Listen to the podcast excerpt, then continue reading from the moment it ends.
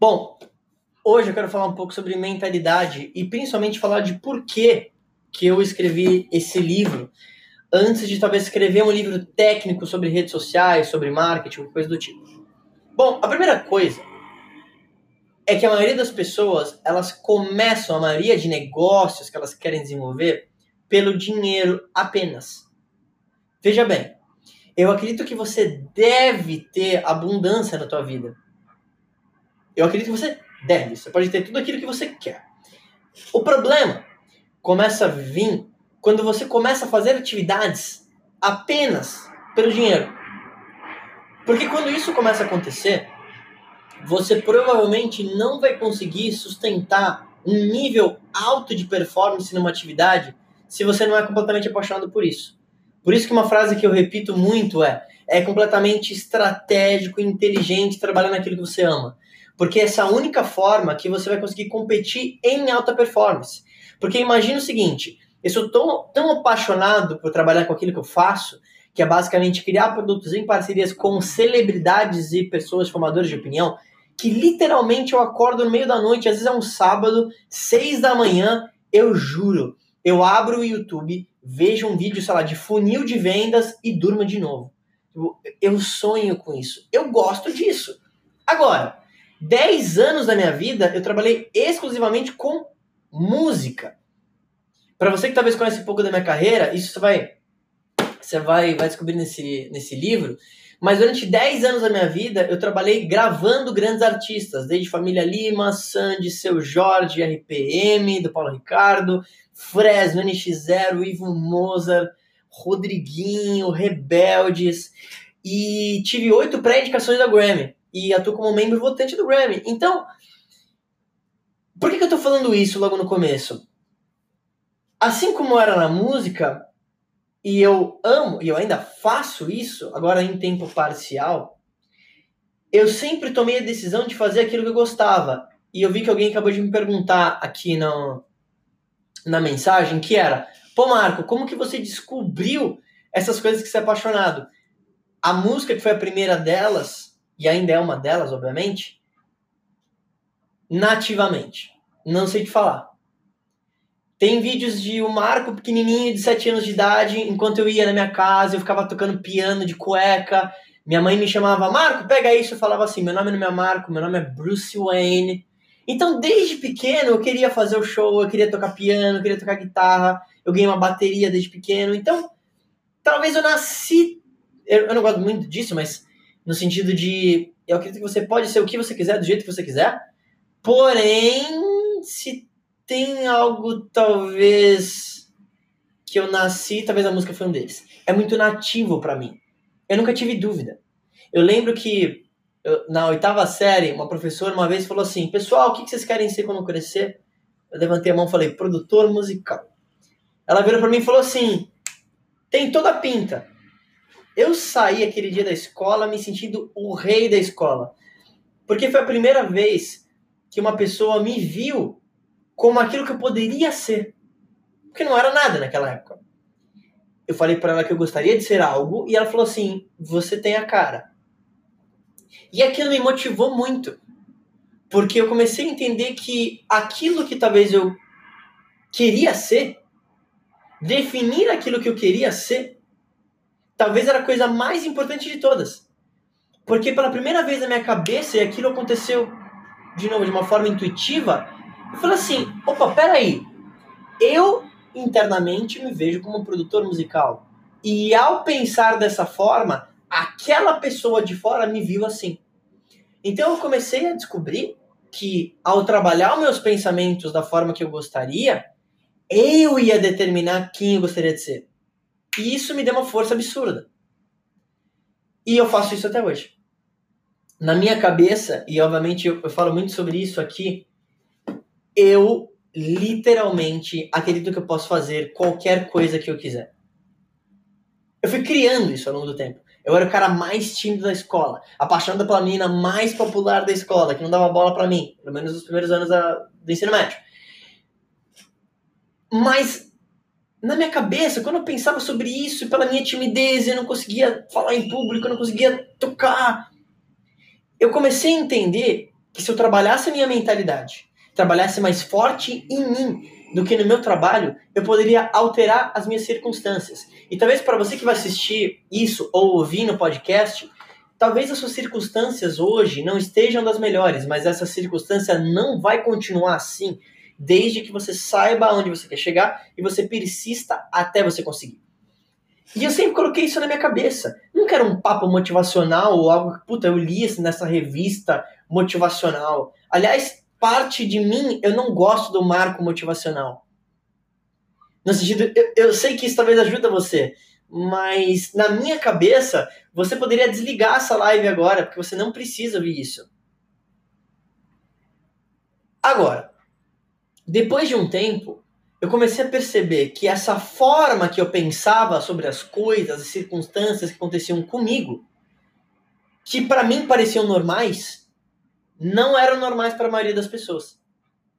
Eu comecei a perceber que a maioria das pessoas se importavam demais com a opinião dos outros. E elas deixavam com que a opinião de outras pessoas ditassem a vida delas.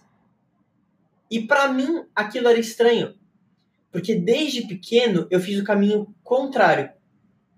Ao mesmo tempo que eu amo minha mãe, meu pai, meus amigos, e eu valorizo a opinião deles, eu valorizo zero a opinião deles.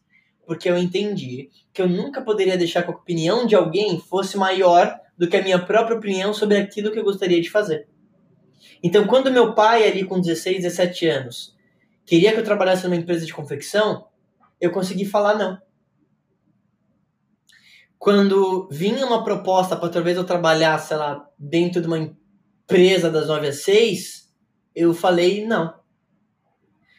E eu entendi que ao falar não para o bom, era justamente a melhor forma de eu abrir a porta para dizer sim para o ótimo. Então, desde cedo, eu sempre trabalhei naquilo que eu era apaixonado. Desde o meu primeiro emprego. Meu primeiro emprego, para te contar, que já foi na, na área de arte, eu comecei a fazer um curso na área da música. E no primeiro dia desse curso, eu vi que tinham duas pessoas conversando e uma perguntava para outra sobre um software específico. Eu ouvi aquela dúvida, fui até essas duas pessoas, falei assim: desculpa, ó, uh, desculpa, meu nome é Marco, essa dúvida que você está perguntando para ele é assim, assim, assado. Essas duas pessoas olharam para mim, agradeceram e fui embora. Três meses depois, tá eu perto do metrô na Rosa. O metrô na Rosa tem uma descidona que eu ia para chegar nesse lugar onde eu trabalhava. E aí, puf, esbarro com alguém na rua. Aquelas esbarradas de voar livro para cima. Só que aí, na minha cabeça, né, eu comecei a baixar, pegar as coisas, não tinha visto quem era. Na minha cabeça já ia surgir aquela mulher loira em câmera lenta, ela ia colocar a mão em cima da minha, eu ia olhar para frente, ia ser o amor da minha vida. Porém, a hora que eu olhei, não era a mulher loira em câmera lenta. Era o cara que eu tinha tirado a dúvida há meses atrás no curso. E aí ele falou, pô, Marco, caramba! Pô, se aquele cara tirou a dúvida, pô, que legal.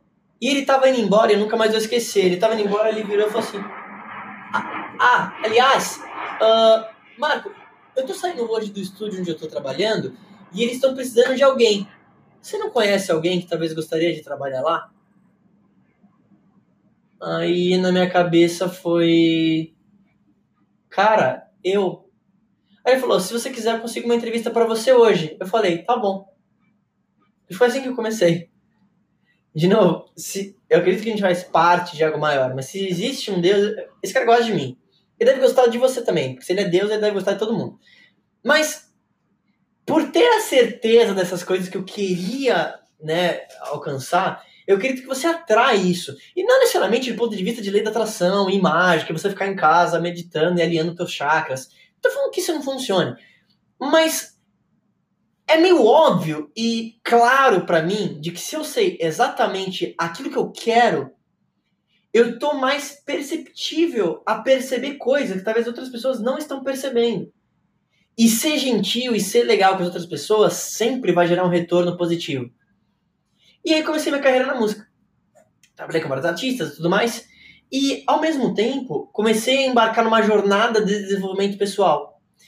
Eu entendi que o que importava para eu ter resultados na minha vida e atrair abundância de vários tipos não era necessariamente uma única coisa, mas se eu conseguisse trabalhar em termos de mentalidade sobre como reagir às coisas que acontecem, porque eu vou te falar uma coisa: se não aconteceu merda na tua vida, vai acontecer. E não é que eu tô desejando isso. Outro dia eu cheguei na minha casa e tinha estourado um cano e tinha, sei lá, três dedos de água na casa inteira.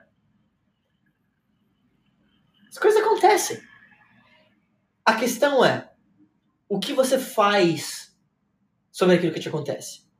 Porque a tempestade, o vento da adversidade, do fracasso, da taxa de juros, da mudança de governo, de algo que aconteceu, do teu parente talvez negativo que está te falando merda. Isso sempre vai acontecer.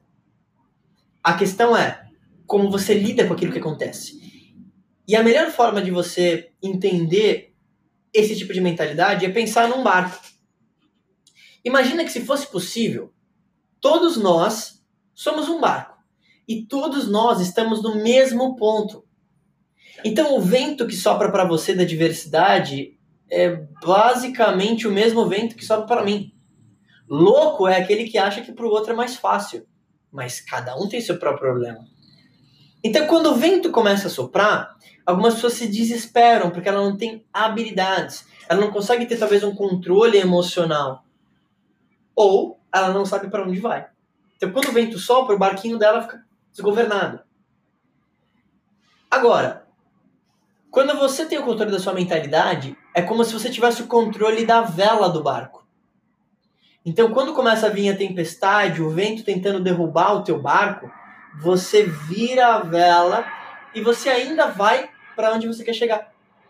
Consegue visualizar isso? Está fazendo sentido para você que está escutando no podcast, para você que está aqui no Instagram? Deixa eu ver. Se estiver fazendo sentido, me deixa aqui teu joinha, me manda aqui se está fazendo sentido.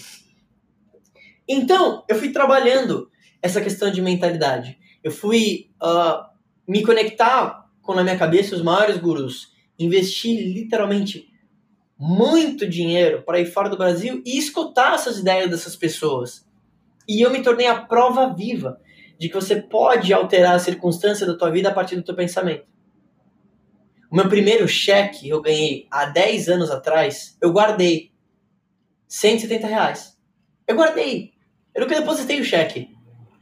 Porque pensava assim, cara, imagina daqui a 10 anos, talvez eu vou estar fazendo um podcast, uma live do Instagram e as pessoas não vão acreditar a mudança rápida financeira que eu tive em 10 anos. E aconteceu.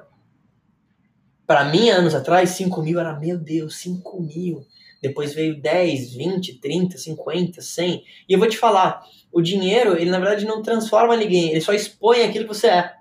Se você tem mais dinheiro que ajudar as pessoas e criar conteúdo, não sei qual é o teu propósito, você vai fazer mais disso com o dinheiro. Ao mesmo tempo que você é um babaca, você vai ficar um babaca com dinheiro, mas você continua sendo babaca.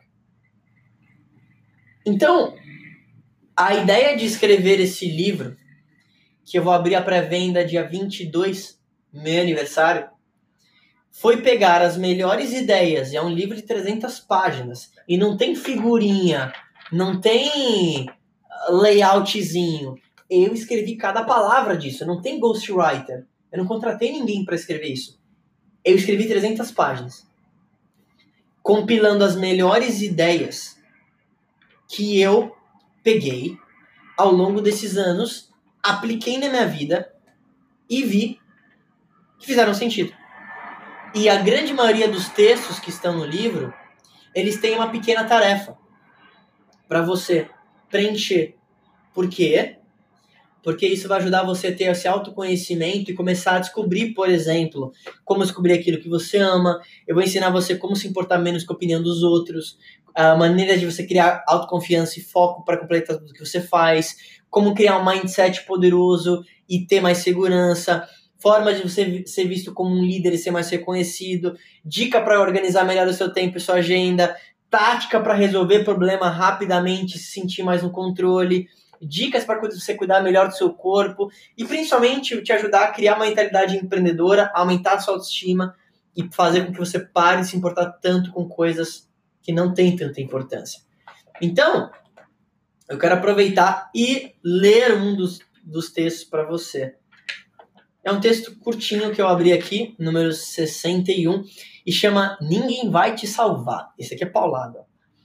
Esses dias eu recebi uma mensagem no meu Instagram onde uma mulher havia escrito que estava se sentindo frustrada porque gostaria de fazer muitas coisas na vida dela, porém os pais eram conservadores e não deixavam que ela realizasse muito do que ela tinha em mente. Ela estava passando uma angústia por se sentir presa e incapaz de tomar o controle. A real é que muitas pessoas são como ela, e apesar de entender um pouco sobre esse panorama, eu preciso te falar algumas verdades. Ninguém vai te salvar. A primeira coisa que falaria para uma pessoa nessa situação, talvez você conheça alguém assim, é que seus pais literalmente não mandam em você. Quando eu disse isso para a pessoa que me mandou mensagem, a primeira reação dela foi dizer que os pais a mandariam embora se ela fosse contra as regras. Minha inicial reação foi: então sai de casa. Ela ficou um pouco em choque, porque não esperava que eu respondesse isso. Ela continuou com outra desculpa, dizendo que precisaria arranjar um marido para que essa pessoa levasse dali e a salvasse como uma princesa num castelo. Minha primeira reação foi: desde quando você precisa de um marido para sair de casa? A terceira objeção dela foi em relação a dinheiro, já que ela acreditaria que não conseguiria se manter e precisava de um emprego. Minha reação natural foi: você está completamente maluca. Dinheiro se cria e você não precisa de um emprego. Ela seguiu dizendo que não tinha terminado a faculdade e precisaria disso para conseguir dinheiro. Nesse momento, eu já estava entendendo o que estava acontecendo. E foi por isso que decidi reproduzir um pouco dessa conversa aqui. Talvez você leia esse texto e pense que não é fácil quanto falar. A questão é que é sim. As pessoas complicam demais coisas que deveriam ser simples. Você sempre está no controle. Você não precisa que a economia mude, seus pais apoiem você, um emprego apareça, seus amigos te ajudem, ou sua faculdade termine. O que você realmente precisa é tomar o controle da sua mentalidade e parar de uma vez de colocar culpa ou expectativas em outras pessoas ou circunstâncias. Dinheiro nenhum do mundo paga a sua liberdade e garanto para você que o mundo é menos assustador do que você imagina. Esse exemplo dessa mensagem relaciona com uma parte de todos nós. Você provavelmente tem alguma história que conta para você mesmo, para justificar sua falta de ação ou resultados. Mas até quando você vai continuar nessa? Nada pior do que ficar numa posição de vítima. Ninguém vai te salvar. Você é seu próprio super-herói e cá entre nós, que outra melhor forma de aprendizado você teria? Está na hora de agir. Não sei mais o que eu posso te dizer. Escreva agora a desculpa que está te segurando no final dessa página e imediatamente risque com toda a força essa desculpa. Repita esse processo quantas vezes forem necessárias para que você internalize que agora é o momento e nada mais pode segurar. Você pode mudar, a hora pode ser agora, pode ser quando você quiser. Então pensa nisso. Escreva abaixo agora sua maior desculpa, risque tudo depois. Mostre para o seu inconsciente que você está no controle. Então esse é um textinho mais curto, é o textinho número 61. São 100 textos.